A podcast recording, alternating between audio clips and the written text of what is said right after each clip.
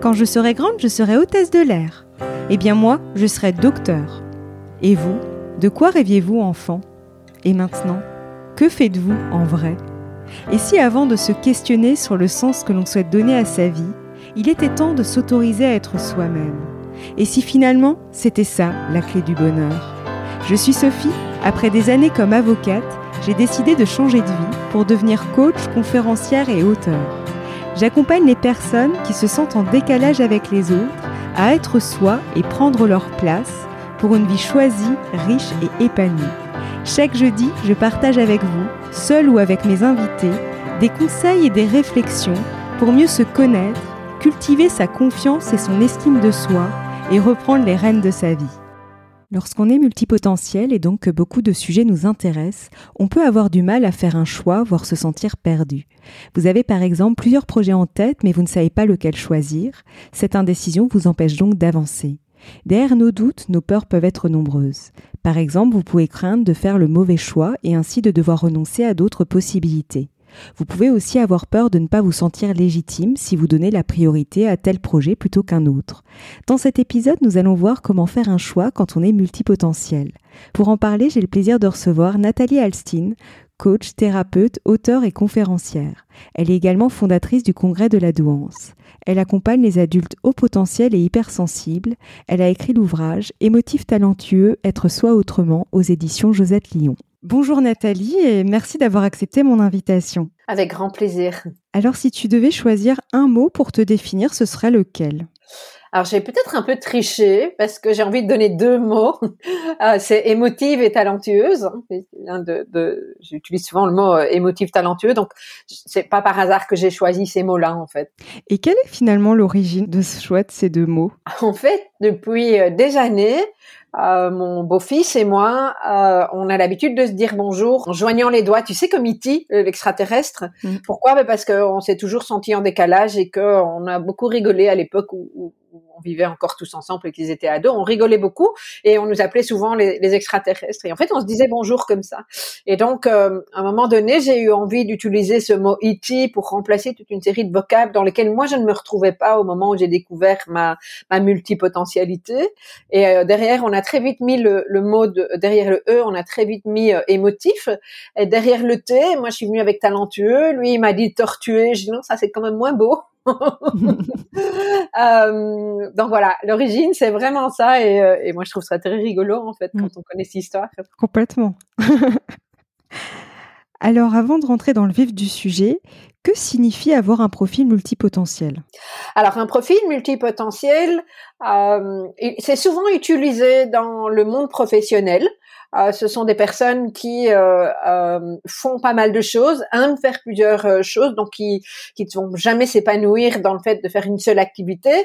En même temps, c'est-à-dire que dans un laps de temps, je veux dire, je sais pas moi, six mois, euh, elles ont besoin de faire plusieurs choses. Donc c'est pour ça qu'on les appelle très souvent des couteaux suisses, mais euh, également de se renouveler régulièrement dans euh, ces types d'activités. Ce qui veut dire que quand tu en face à toi un ou une multipotentielle, tu peux t'attendre à ce que x années plus tard, elle ne fasse plus nécessairement la même chose. Et donc ça peut être toute une série d'activités. Alors une fois de plus, c'est un concept qui a été mis en avant par Emily Wapnick au niveau pro, mais moi je le constate quand même à, tas de niveaux. Euh, ça peut être des activités, mais qui n'ont rien à voir les unes avec les autres. Hein. C'est-à-dire que tu peux faire une partie dans ton boulot ou euh, une autre partie euh, dans ta vie privée, ou construire une activité professionnelle qui fait que ça, ça se mélange. et une des caractéristiques, c'est que dans le côté potentiel, il y a évidemment multipotentiel, il y a le côté potentiel, et donc souvent on est on est bon, même très très bon on n'en est pas toujours conscient, mais euh, dans, euh, dans toutes ces facettes euh, qui constituent le multipotentiel, en fait, dans toutes ces activités. Voilà. Si ce que j'ai envie d'en dire, alors ça peut, ce que je pense important à, à dire aussi, c'est que pour que les personnes puissent s'y reconnaître, très souvent, moi ça a été mon cas, on m'a taxé de quelqu'un qui était très éparpillé, parce que bah, je suis très curieuse, donc j'ai tout le temps envie de faire quelque chose de nouveau. et c'est encore vrai aujourd'hui. Dans l'équipe, parfois ils disent mais qu'est-ce qu'elle sort encore de nouveau euh, ça fait partie du du, du profil en question. Euh, ça peut être étonnant, pas compris vu de l'extérieur. Euh, ça peut sembler pas centré. Euh, donc voilà, je, le précise parce que je trouve que c'est vraiment important de s'accueillir là-dedans en fait. Hein. Alors que nous, on a besoin de cette euh, multitude de choses et euh, de découvrir et, euh, d'exploiter ce qui, dans quoi on est bon en fait. C'est vraiment important. Ouais, exactement. Et c'est vrai que je rebondis juste par rapport au fait comment ça peut être accueilli de l'extérieur. Quand c'est des gens qui ont le même profil que nous, il n'y a pas de souci. Mais par contre, quand c'est des gens qui n'ont pas le même profil, en fait, ils ne comprennent pas. Et là, c'est extrêmement dur quand on se connaît pas très bien. Justement, moi, j'ai eu tendance à, à, avoir ce réflexe-là de me dire que j'avais un problème, en fait. Oui, tout à fait. En fait, euh, bah, c'était pas le cas. non, non, non, non, non. On est bien d'accord. Alors, euh, pourquoi est-il parfois si difficile de faire un choix lorsqu'on a de nombreux centres d'intérêt? Bonne question. Alors, je, pense qu'on vit dans une société, même si les choses s'ouvrent, mais qui nous invite quand même à nous conformer. Euh, à une société, peut-être en fonction de notre famille, de notre histoire de vie, euh, de toute une série de facteurs, eh bien, on nous invite à nous conformer et à choisir une voie. Alors, c'est de moins en moins vrai, mais c'est vrai que moi, à l'époque où j'ai commencé à travailler, en gros, je rentrais dans une société, mes grands-parents, ils pensaient que j'allais faire toute ma carrière là-bas.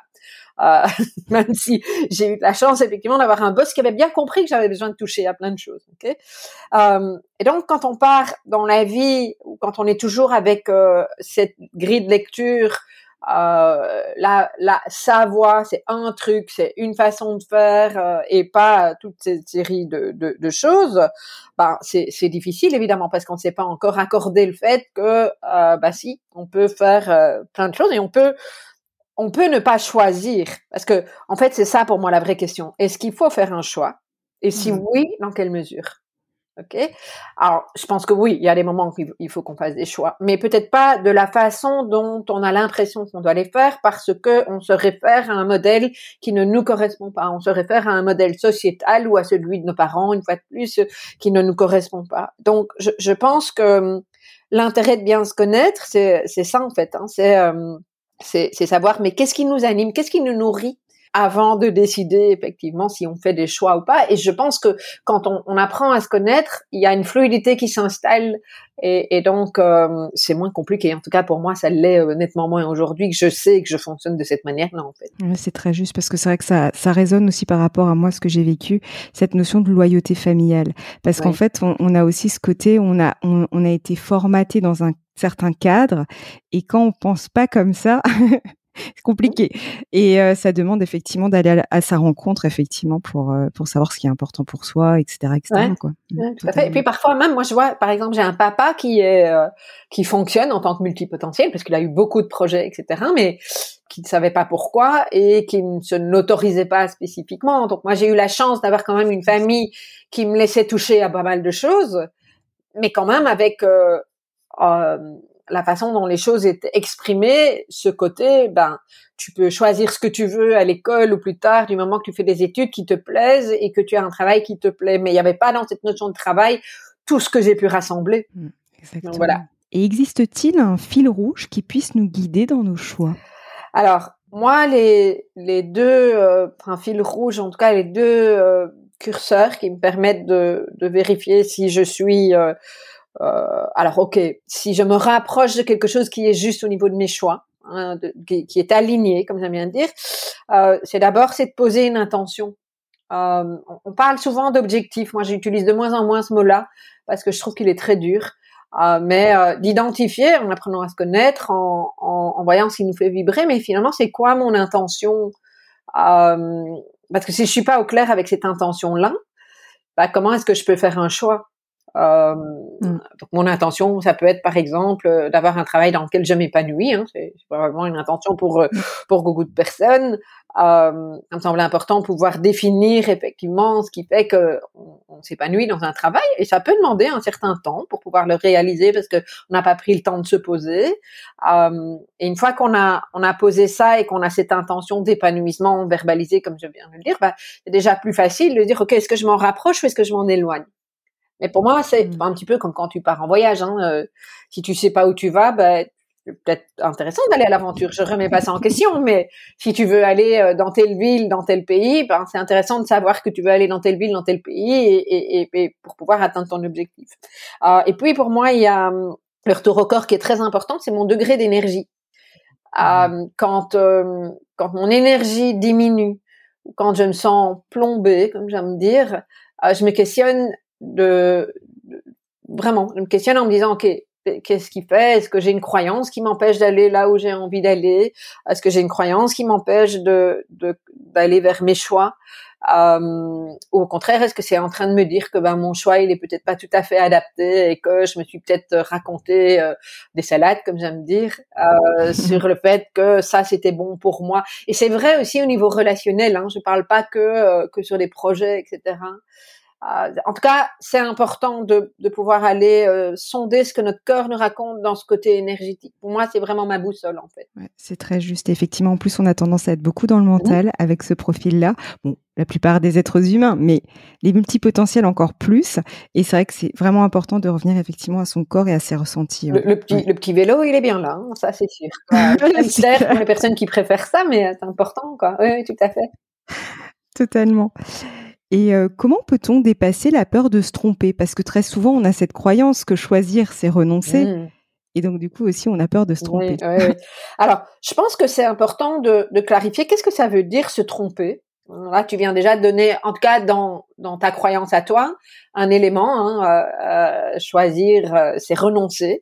Ça veut dire que quelque part, je suis obligée de, de, en tout cas dans la croyance, de euh, d'oublier une série de choses. un multipotentiel, ça c'est catastrophique évidemment, hein, de dire qu'il va pas tout avoir. Ok? euh, donc je trouve que c'est vraiment important de, de, clarifier ce que veut dire se tromper. Moi, ce que j'entends régulièrement, c'est euh, se tromper, c'est vu comme un échec.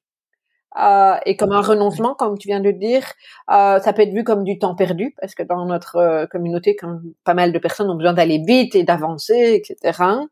Alors que pour moi, se tromper, c'est un des aspects fondamentaux de l'apprentissage.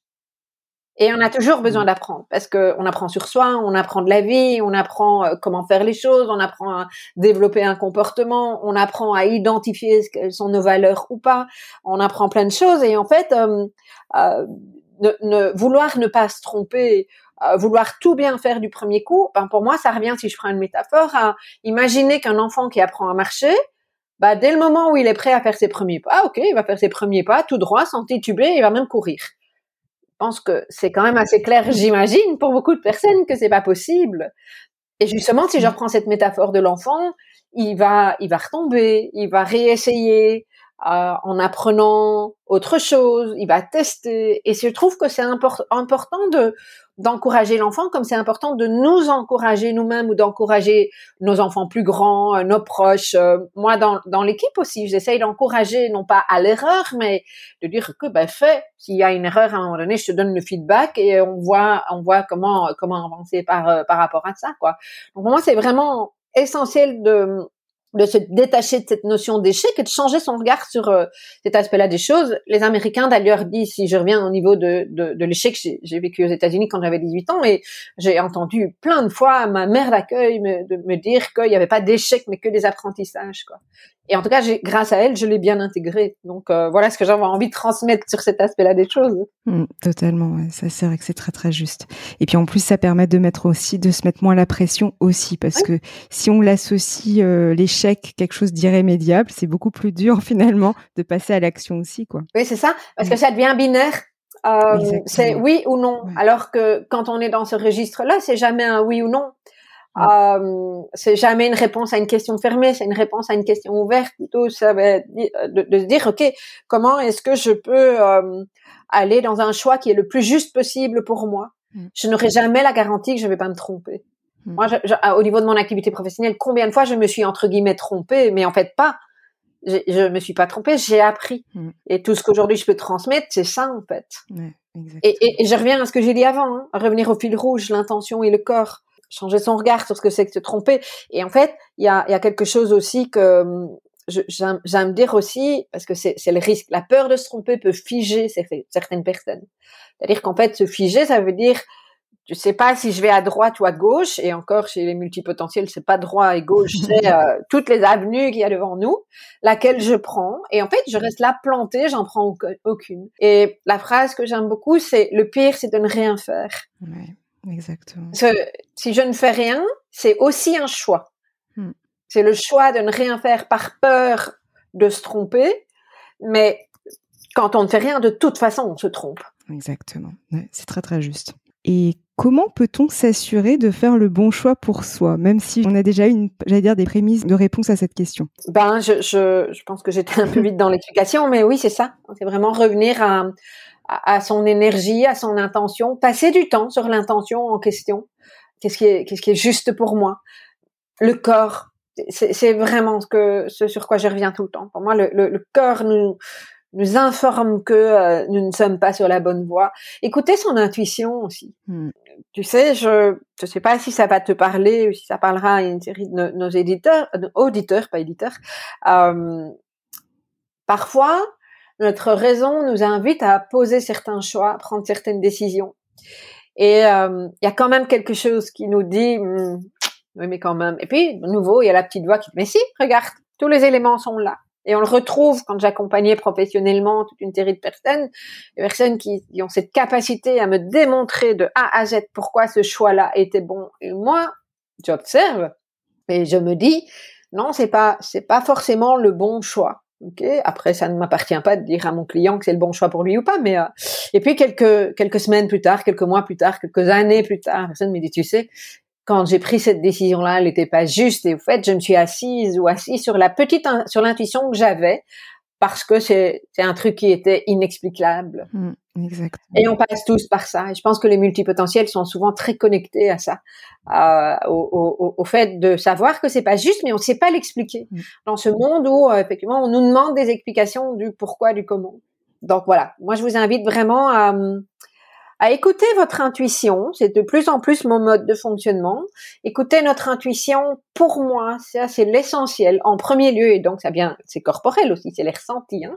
Et utiliser notre rationnel qui peut très bien fonctionner au service de la mise en route de ce projet, de, de cette décision, de ce choix euh, qui vient de l'intuition. Mais pour moi, l'intuition vient en premier lieu et elle est vraiment à écouter. Honnêtement, pour peu que j'ai identifié que c'était vraiment de l'intuition, évidemment, euh, ça, c'est toujours avéré juste chez moi. Euh, et le fait, au contraire, de ne pas écouter mon intuition m'a mené vers dans, dans, dans, des routes, dans des chemins qui étaient euh, bah, apprenants, mais euh, pas forcément les plus rapides. Et, et, et probablement que j'avais besoin de ça une fois de plus. Hein. Je, je, reviens sur ça. Il y a euh, il y a cette importance de pouvoir se dire que de toute façon c'est pas grave même si on prend on n'écoute pas notre intuition on comprend pas le chemin mmh. idéal c'est comme ça pour tout le monde dans la vie et de toute façon la vie est en train de nous montrer quelque chose. Donc accueillons ça aussi. Exactement. C'est très juste. Mais ça ça résonne beaucoup euh, justement euh, ça, ça, me parle énormément parce que moi c'est vrai que j'ai déjà remarqué que l'intuition en plus elle est très très dure à écouter. Enfin quand on n'a pas pris l'habitude de l'écouter quand on est beaucoup dans son mental c'est qu'elle est très furtive. Et après, tac, il y a le mental qui, qui reprend le relais. Et c'est vrai que plus on écoute son intuition, et plus j'ai remarqué quand même que son mental, il est, on arrive plus à le mettre à sa juste place parce qu'il est très utile, le mental, faut pas le bannir. Mais, mais c'est le juste qu'il soit effectivement au service de ce à quoi on aspire. Alors que parfois, c'est au service de notre peur. Et ça, c'est pas pareil. Et de notre peur et de notre, toutes nos peurs, parce qu'il n'y en a pas qu'une. Et, et c'est vraiment, euh, ouais, c'est exactement ça. Mais c'est pas si facile que ça, effectivement. Non, mais euh, je, je fais juste une petite aparté parce que j'avais bien aimé un jour Simon Sinek qui, euh, comment, un formateur, euh, un, un, orateur.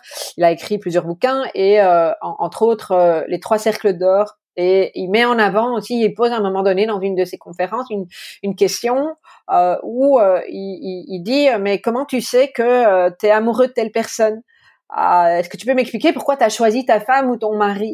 Et en fait, c'est inexplicable. C'est un truc qui vient du, euh, du, du, cerveau limbique, qui vient des émotions, etc. Mais nous, dans notre société, on, on, nous demande de justifier et d'expliquer ces conventions dont je parlais, hein, toute une série de choses qui euh, bah, qui sont pas explicables pourquoi je suis tombée amoureuse de cette personne-là et pas une autre et, et, et euh, mm. ah, pourquoi tu as justifié ça? C'est pas parce que euh, il avait un CV machin mais par contre certaines personnes ont été éduquées là-dedans mm. tu vois et donc pourquoi pourquoi est-ce qu'à un moment donné je sens si je reviens au multipotentiel au niveau du travail euh, que bah, ça ça ne me convient plus? Moi j'ai senti à un moment donné que ça n'était plus juste pour moi d'accompagner individuellement mm. et j'ai adoré faire ça Mais à partir du moment où j'ai commencé à écouter ça, je me suis rendu compte que c'était plus juste pour moi. Si c'est pas juste pour moi, ça n'est plus juste pour la personne que j'accompagne. Et donc j'ai écouté ça, mais par contre des tas de personnes qui me disaient mais c'est dommage parce que euh, tu es tellement bonne là-dedans ou tu fais ça tellement bien et tu vas t'empêcher d'aider tellement de personnes. Bah oui, c'est juste que moi je le sens plus. Mmh. Ouais, c'est hyper important. Ouais. Et même par euh, par rapport à la personne, effectivement, notre interlocuteur en plus. Ah oui. Ah, pour moi, c'est primordial. Si je si je ne suis plus, euh, surtout quand tu es dans l'accompagnement, mmh. évidemment, mais si je ne suis plus alignée avec ce qui est juste pour moi, ça ne peut pas être juste pour la personne avec qui je travaille ou pour qui je travaille, peu importe comment, pendant quelle situation on est, mais c'est pas, c'est pas juste dans mon rayonnement au monde. euh, donc moi, j'aime revenir à moi, à, mon alignement, pas de manière égotique, mais parce que, parce que pour moi, c'est, c'est juste. Mm. Ça, ça, te permet de rayonner, de transmettre ce pourquoi tu es là, en fait. Exactement. Ça, ça, résonne beaucoup en tout cas avec des réflexions que j'ai pu avoir effectivement euh, lors de ma reconversion professionnelle, etc. Mais c'est très très juste. Ouais. Mm-hmm. Et avant de terminer, quels conseils pourrais-tu donner à nos auditeurs et auditrices s'ils ressentent un sentiment d'illégitimité au moment de faire leur choix finalement? Mmh, mmh. Alors, illégitimité, c'est le fait de se sentir, de ne pas se sentir légitime, ça tout le monde avait bien compris, et donc ça pose la question du regard qu'on pose sur soi. Et quand on se sent euh, illégitime, souvent ce que ça traduit, c'est je ne suis pas assez ceci, je ne suis pas comme il faut, je suis trop cela. Euh, et donc pour moi, ça me semble vraiment important de prendre le temps de transformer ça, parce que ça parle d'estime de soi. Ok. Mmh. Et cette estime de soi, elle, euh, moi en tout cas dans mon expérience à la fois personnelle euh, et en tant qu'accompagnante, elle se travaille assez souvent avec euh, des référents, euh, entre autres en, en, accompagnant, qui, qui, qui, sont capables de t'accueillir dans ton unicité dans qui tu es, comme étant parfaitement imparfaite, comme j'aime dire. Ah, mais tu es toi et c'est ok d'être comme toi. Okay on te demande pas d'être plus ou de moins, mais juste d'être toi. Donc il y a tout ce travail-là qui me semble important et ça passe par l'acceptation de son mode de fonctionnement. Mmh. Parce que c'est souvent ce qui se passe chez le multipotentiel, hein, c'est qu'il y a le décalage parce que euh, il a à travers son histoire, à travers ce qu'il a entendu, très souvent ce qui revient c'est je suis pas comme les autres donc je ne suis pas ok, je suis le problème. Mmh. Alors que non, c'est pas qu'on n'est pas approprié, c'est juste qu'on n'a pas été compris, qu'on n'a pas été accueilli dans notre singularité. Ok, si on nous l'a pas dit, ben c'est important à un moment donné de retravailler euh, cet aspect-là des choses. Euh, et donc on est ok de se dire qu'on est ok. Ça c'est vraiment, moi je le répète souvent. Hein, euh, où, mon petit c'est ok, un pas à la fois. C'est vraiment ça en fait. Hein. Rome s'est pas fait en un jour. Je j'aime moi partager euh, la question de l'estime de moi parce que ça a été un vrai travail de fond qui m'a pris des années et j'ai encore du travail dans certaines sphères par rapport à ça. Euh, mais je sais aussi que c'est possible de changer le regard. Hein, mais mais j'ai fait le choix de prendre ma responsabilité de le travailler en, en étant accompagnée. Euh, et donc, même si nos choix, pour revenir aux choix, ne correspondent pas à la majorité de ce que nous pensons, parce que c'est ça aussi, que euh, enfin, la majorité de la façon dont les choix seraient posés par d'autres personnes, bah, on s'en fout en fait. Hmm. voilà comment on peut poser des choix atypiques qui nous correspondent euh, et c'est pas parce que effectivement nos choix sont, sont très différents de la majorité des gens qui sont pas bons au contraire c'est aussi ce qui euh, permet de mettre en place des nouveaux projets, de transformer des choses, euh, de venir avec des nouvelles initiatives, etc. Quoi. Donc voilà, moi j'aime encourager à ce niveau-là en fait. Mais c'est vrai que je rebondis sur l'importance effectivement de d'instaurer en fait une belle relation avec soi-même bienveillante parce que souvent on a tendance à être dur avec soi-même parce qu'en plus c'est ça la difficulté, j'allais dire et aussi un peu le challenge quand on est multipotentiel, on n'est pas forcément compris par l'entourage donc du coup on a tendance à se dire bah tu vois comme il comprend pas ou comme bah en fait c'est moi qui suis ça. Enfin voilà, on, on et en fait, on doit finalement être, parfois j'aime bien dire ça, mais son, son, son, meilleur coach, en fait, c'est soi-même finalement. Et c'est à un moment donné de dire, ben, je prends soin de moi et de et de, de et je suis bienveillant à mon égard justement. Et c'est comme ça qu'on va connecter aussi avec des personnes qui, qui verront notre singularité. Ah, ça, ça, me fait penser un jour dans, dans une interview du congrès de Louance, euh, un, des orateurs qui euh, parlait d'être ami avec soi-même et qui nous invitait. à J'ai bien aimé cette métaphore parce qu'il disait mais euh, quand, quand, vous vous parlez à vous-même, euh, est-ce que vous, feriez ça? Vous parleriez comme ça à votre meilleur ami? Mm. À votre meilleur ami vous dirait que euh, il, il, se trouve incompétent, telle chose, etc. Vous seriez la première personne à lui dire mais non, regarde ça, ça, ça. Par contre, vous, vous faites pas la même chose. Et ça, j'avais bien aimé en fait euh, cette cette métaphore là parce que ça me ça me parle beaucoup à, à ce niveau-là. Mais une fois de plus, je pense que parfois c'est nécessaire d'être aidé, d'être accompagné sur ça. Tout à fait. Ou dans un groupe qui vous accueille de, de façon inconditionnelle. Mm un groupe qui fonctionne comme vous, ça fait du bien. Exactement, on se sent beaucoup moins seul aussi. Et on arrive à obtenir aussi, en tout cas, de sentir ce soutien qu'on n'a pas forcément euh, dans son entourage direct. On peut l'avoir, mais parfois on ne l'a pas. Et c'est vrai que c'est aussi, euh, c'est aussi important de. Et on se trouve normal. Exactement. Moi, quand souvent dans mes groupes des gens qui me disent oh, j'ai l'impression d'être normal ici ou euh, je dois pas mettre un masque ou je dois pas m'adapter pour tenter d'être compris. C'est fluide. Ah, qu'est-ce que ça fait du bien. Ça fait du bien de ne pas devoir s'adapter, exactement, et d'être vraiment euh, pleinement soi. Même si c'est le travail d'une vie, mais effectivement d'être dans cette dynamique-là, totalement. Et quel serait ton mot de la fin pour clôturer notre échange? Alors, je vais faire un petit résumé, si mmh. tu, si tu veux bien, Sophie.